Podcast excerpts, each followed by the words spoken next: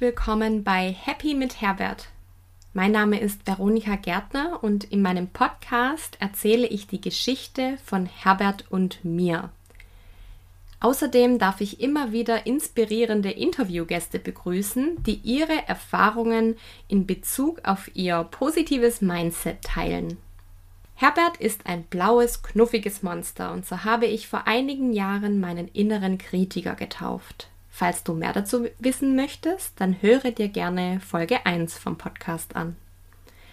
Ich bin mir sicher, dass jeder einen mehr oder weniger ausgeprägten Herbert hat, der immer wieder versucht, uns klein zu halten, und ich möchte Wege aufzeigen, wie man mit Herbert bzw. mit den negativen und limitierenden Gedanken liebevoller und achtsamer umgehen kann, um so zu mehr Klarheit, Selbstliebe und innerem Frieden zu gelangen. Ich hoffe sehr, dass du aus den Podcast-Folgen etwas für dich mitnehmen kannst. Und jetzt wünsche ich dir viel Spaß bei der heutigen Folge. Heute gibt es mal wieder eine persönliche Folge, bei der ich dich ein Stückchen mit auf die Reise von Herbert und mir nehme. Es geht um ein für Körper und Geist super wichtiges Thema, nämlich um unseren Schlaf. Vorab noch ein Disclaimer von meiner Seite. Es ist total wichtig, dass du bei länger anhaltenden Schlafproblemen einen Arzt aufsuchst. Ich berichte hier von meinen Erfahrungen, was ich gelernt habe und was mir geholfen hat, in der Hoffnung, dass auch was für dich dabei ist. Es ersetzt aber natürlich keinen Arztbesuch. Wer mir auf Insta folgt, der hat vielleicht gesehen, dass es da einen Post gibt, bei dem ich ziemlich verquollen ausgesehen habe. Das war genau aus der Phase, in der ich nicht gut geschlafen habe. Und ich finde es schon verrückt, was Schlafmangel alles mit uns machen kann.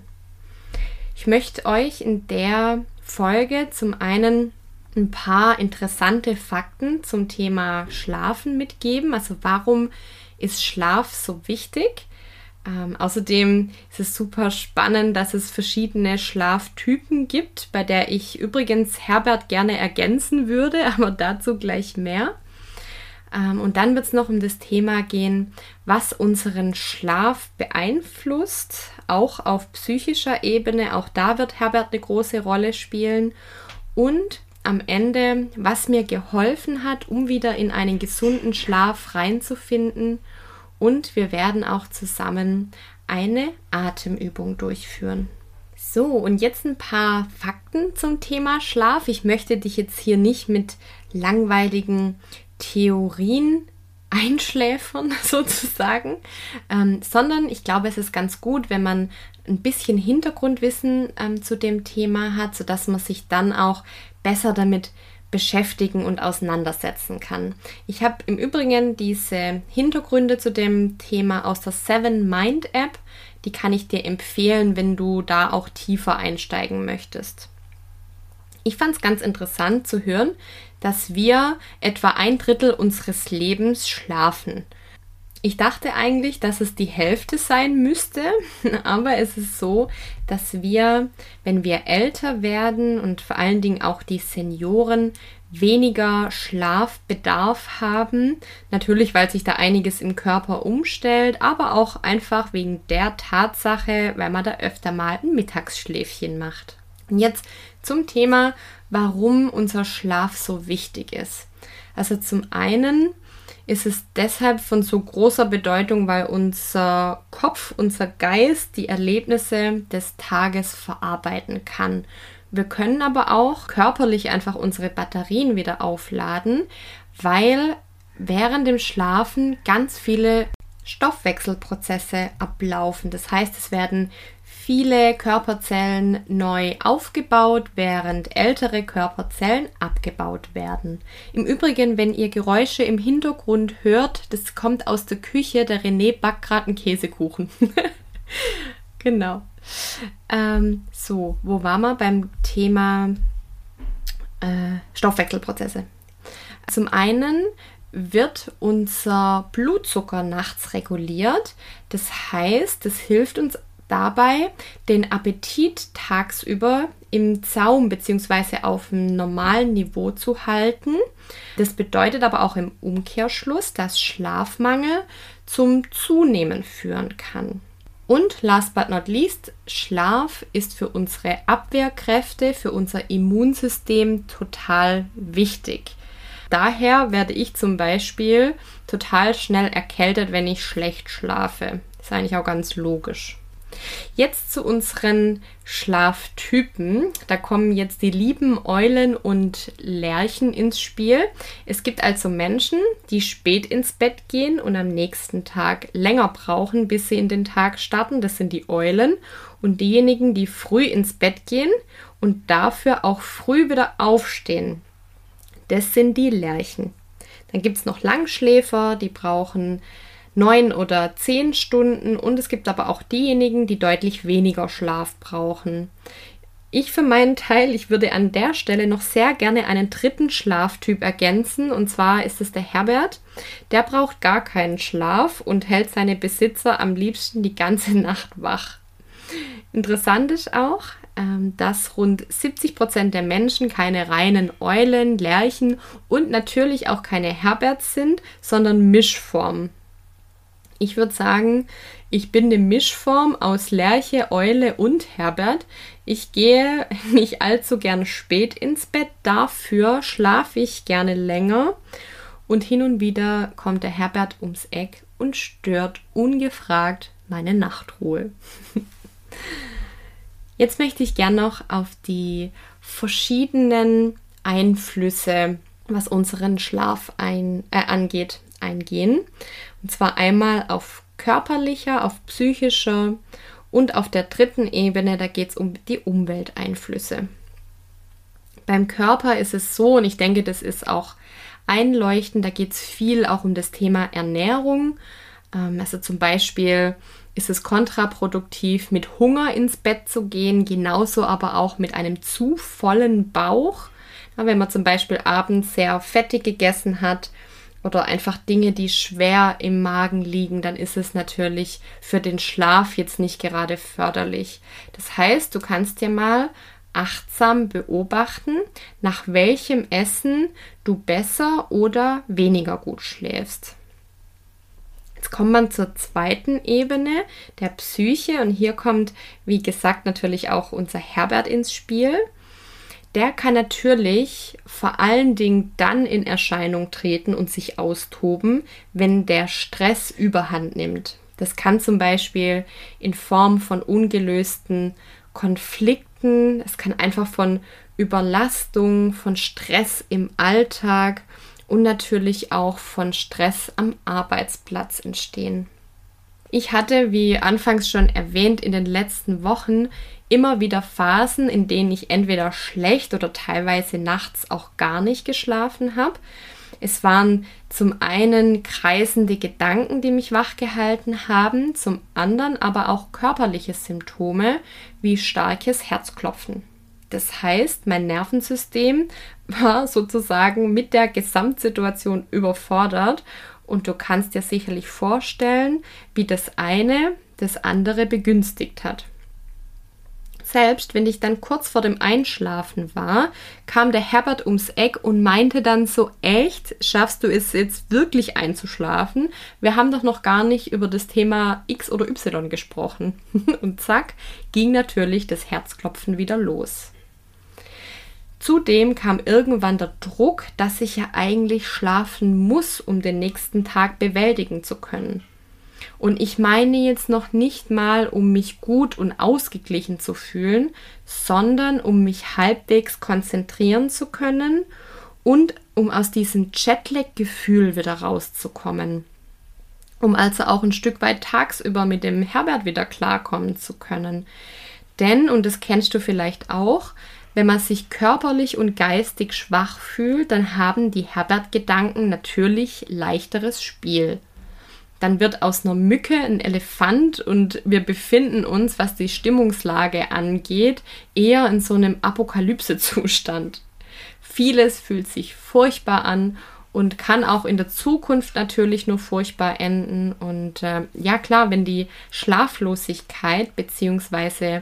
die Ein- oder Durchschlafprobleme schon zwei bis drei Nächte in Folge angehalten haben, dann wird der Druck zu schlafen natürlich immer und immer größer.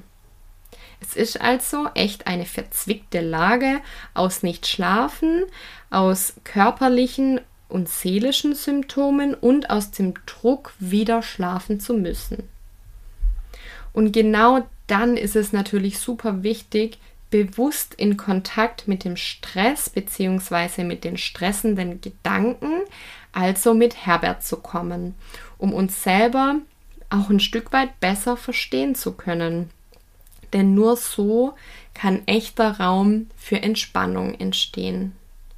Wenn natürlich die Ängste Überhand gewinnen und sich depressive Symptome zeigen, ist natürlich wichtig, sich professionelle Hilfe zu holen, beim Arzt oder beim Therapeuten oder auch in Beratungsstellen.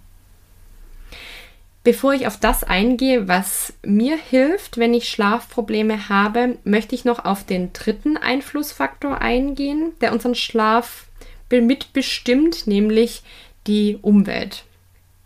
Dazu gehört zum Beispiel, wie ich arbeite, also Menschen, die in Schichtarbeit ähm, ihrer Arbeit nachgehen, die können natürlich sehr viel mehr Schwierigkeiten mit ihrem Biorhythmus haben, mit ihrem Schlafrhythmus.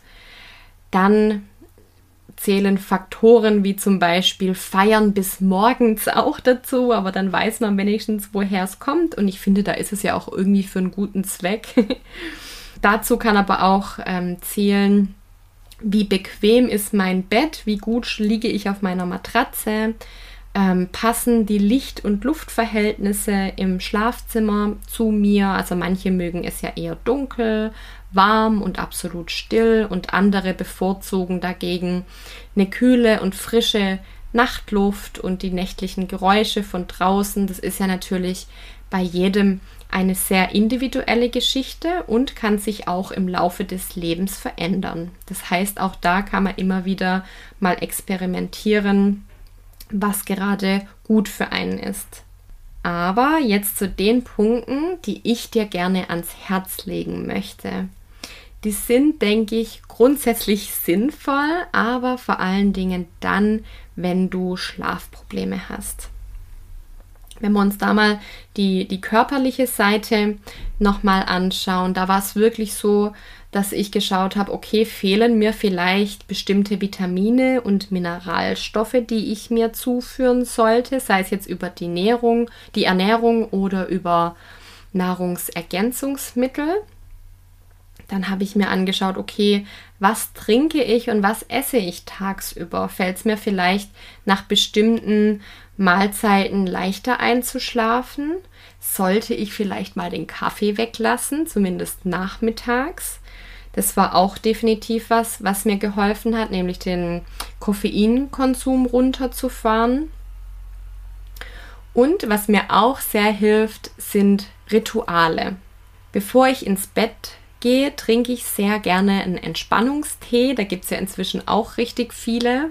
Oder ich nehme Lavendelöl für die Füße. Da gibt es ein gutes von Veleda, das ich dir empfehlen kann. Zum einen wirkt ja die Massage an sich entspannend und zum anderen riechen die Hände dann angenehm nach Lavendel, wenn du den Duft natürlich magst.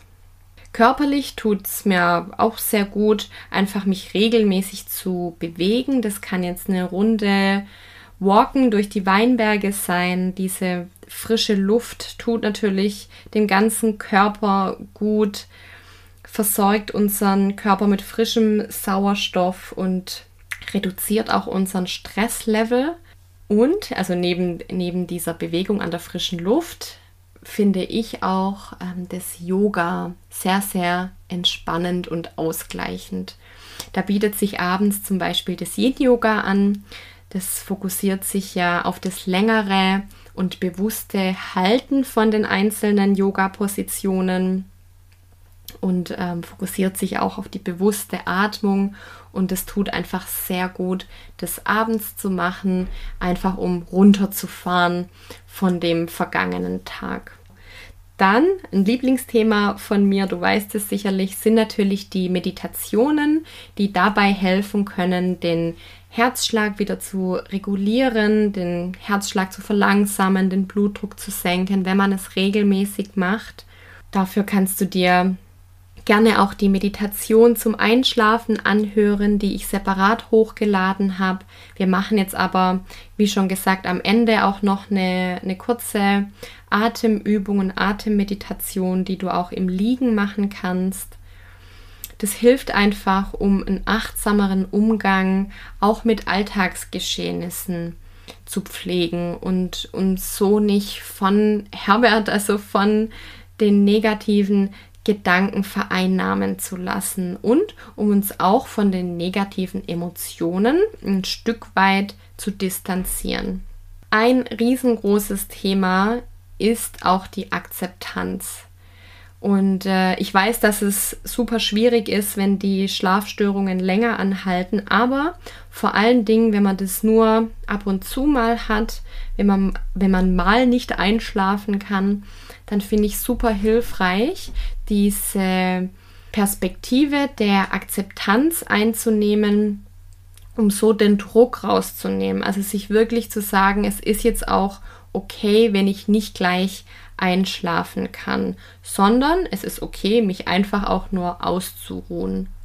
Oder ich stehe auf und mache was anderes, wie zum Beispiel eine Gehmeditation, bei der man sich wirklich ganz bewusst auf das Gehen und auf die Atmung konzentriert. Oder du kannst anstatt von einer Meditation auch einen Bodyscan durchführen. Da gibt es ja auch viele geführte ja, Varianten auf YouTube zum Beispiel, äh, bei der du ganz achtsam deinen Körper durchgehst mit deiner Aufmerksamkeit und so aus diesen Gedankenkreisen auch rauskommen kannst. Was auch empfehlenswert sein kann, ist ja Tagebuch zu führen. Also man kann ein Schlaftagebuch führen, bei dem man wirklich ganz genau auflistet, äh, wie man geschlafen hat, ungefähr wie viele Stunden man geschlafen hat. Das mache ich jetzt persönlich nicht, sondern ich habe eine sogenannte Achtsamkeitswochenübersicht, bei der ich jeden Tag eintrage, wie, ma, wie war meine Energie, wie war meine Stimmung. Ähm, wenn ich nicht gut geschlafen habe, trage ich das auch ein. Aber auch, was war schön an dem Tag. Also das hilft mir einfach zu sehen, wie ich mich über die Dauer der Zeit fühle, wie es mir geht, wie viel Energie ich habe, um so auch Rückschlüsse ziehen zu können, was mir gut tut und was mir weniger gut tut. Genau. Eine Sache, die mir auch gut tut, ist das Thema EFT, Emotional Freedom Technique. Ähm, auch dazu hatte ich einen Post veröffentlicht auf Instagram. Der ist da auch noch verfügbar. Da siehst du, wo ich klopfe. Also mein Lieblingspunkt ist äh, der Punkt in der Oberlippe unterhalb von der Nase. Da kannst du mit zwei Fingern draufklopfen und kannst dir während dem Klopfen sagen, auch wenn ich nicht einschlafen kann, liebe und akzeptiere ich mich so, wie ich bin. Das EFT kommt aus der energetischen Psychologie und dient einfach dazu, das körpereigene Energiesystem wieder auszugleichen. So zusammenfassend kann ich sagen, es ist wirklich Yoga, Meditation und Achtsamkeit, was mir den Umgang mit Herbert und letztendlich auf dieses Thema bezogen auch die Schlafprobleme ja besser regulieren lässt und mich besser mit diesen Themen ähm, umgehen lässt. Ich lade dich jetzt ein, eine kleine Atemübung zum Abschluss mit mir zu machen. Dafür kannst du dich entweder hinsetzen oder auch hinlegen, wie es dir gerade lieber ist. Leg gerne deine Hände auf deine Oberschenkel ab oder neben deinen Körper.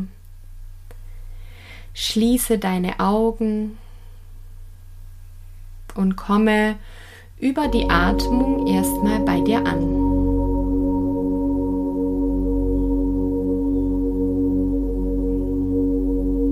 Spüre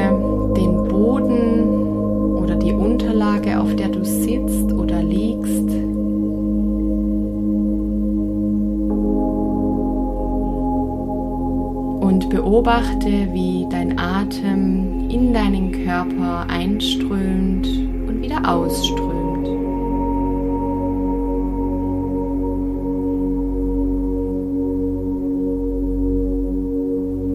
Lass deine Atmung so langsam werden, dass du für fünf Sekunden einatmest und für fünf Sekunden wieder ausatmest.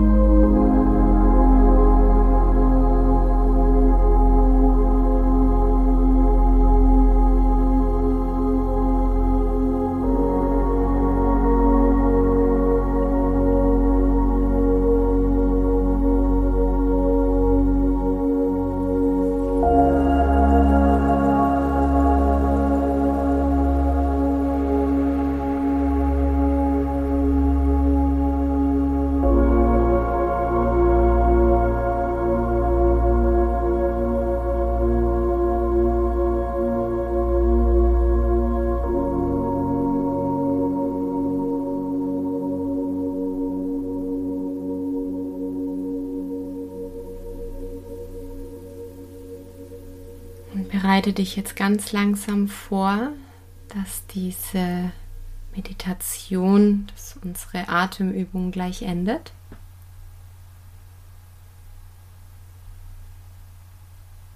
Schicke nochmal ein liebevolles Lächeln in deine innere Welt. Atme nochmal tief ein und bewusst wieder aus und öffne dann deine Augen. Herzlich willkommen zurück.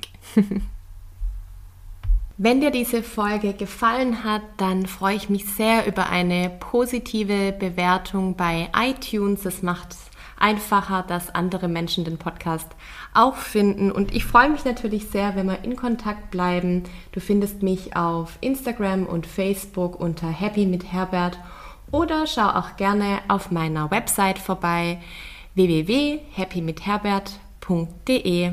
Ich wünsche dir alles Liebe, fühl dich umarmt, deine Veronika.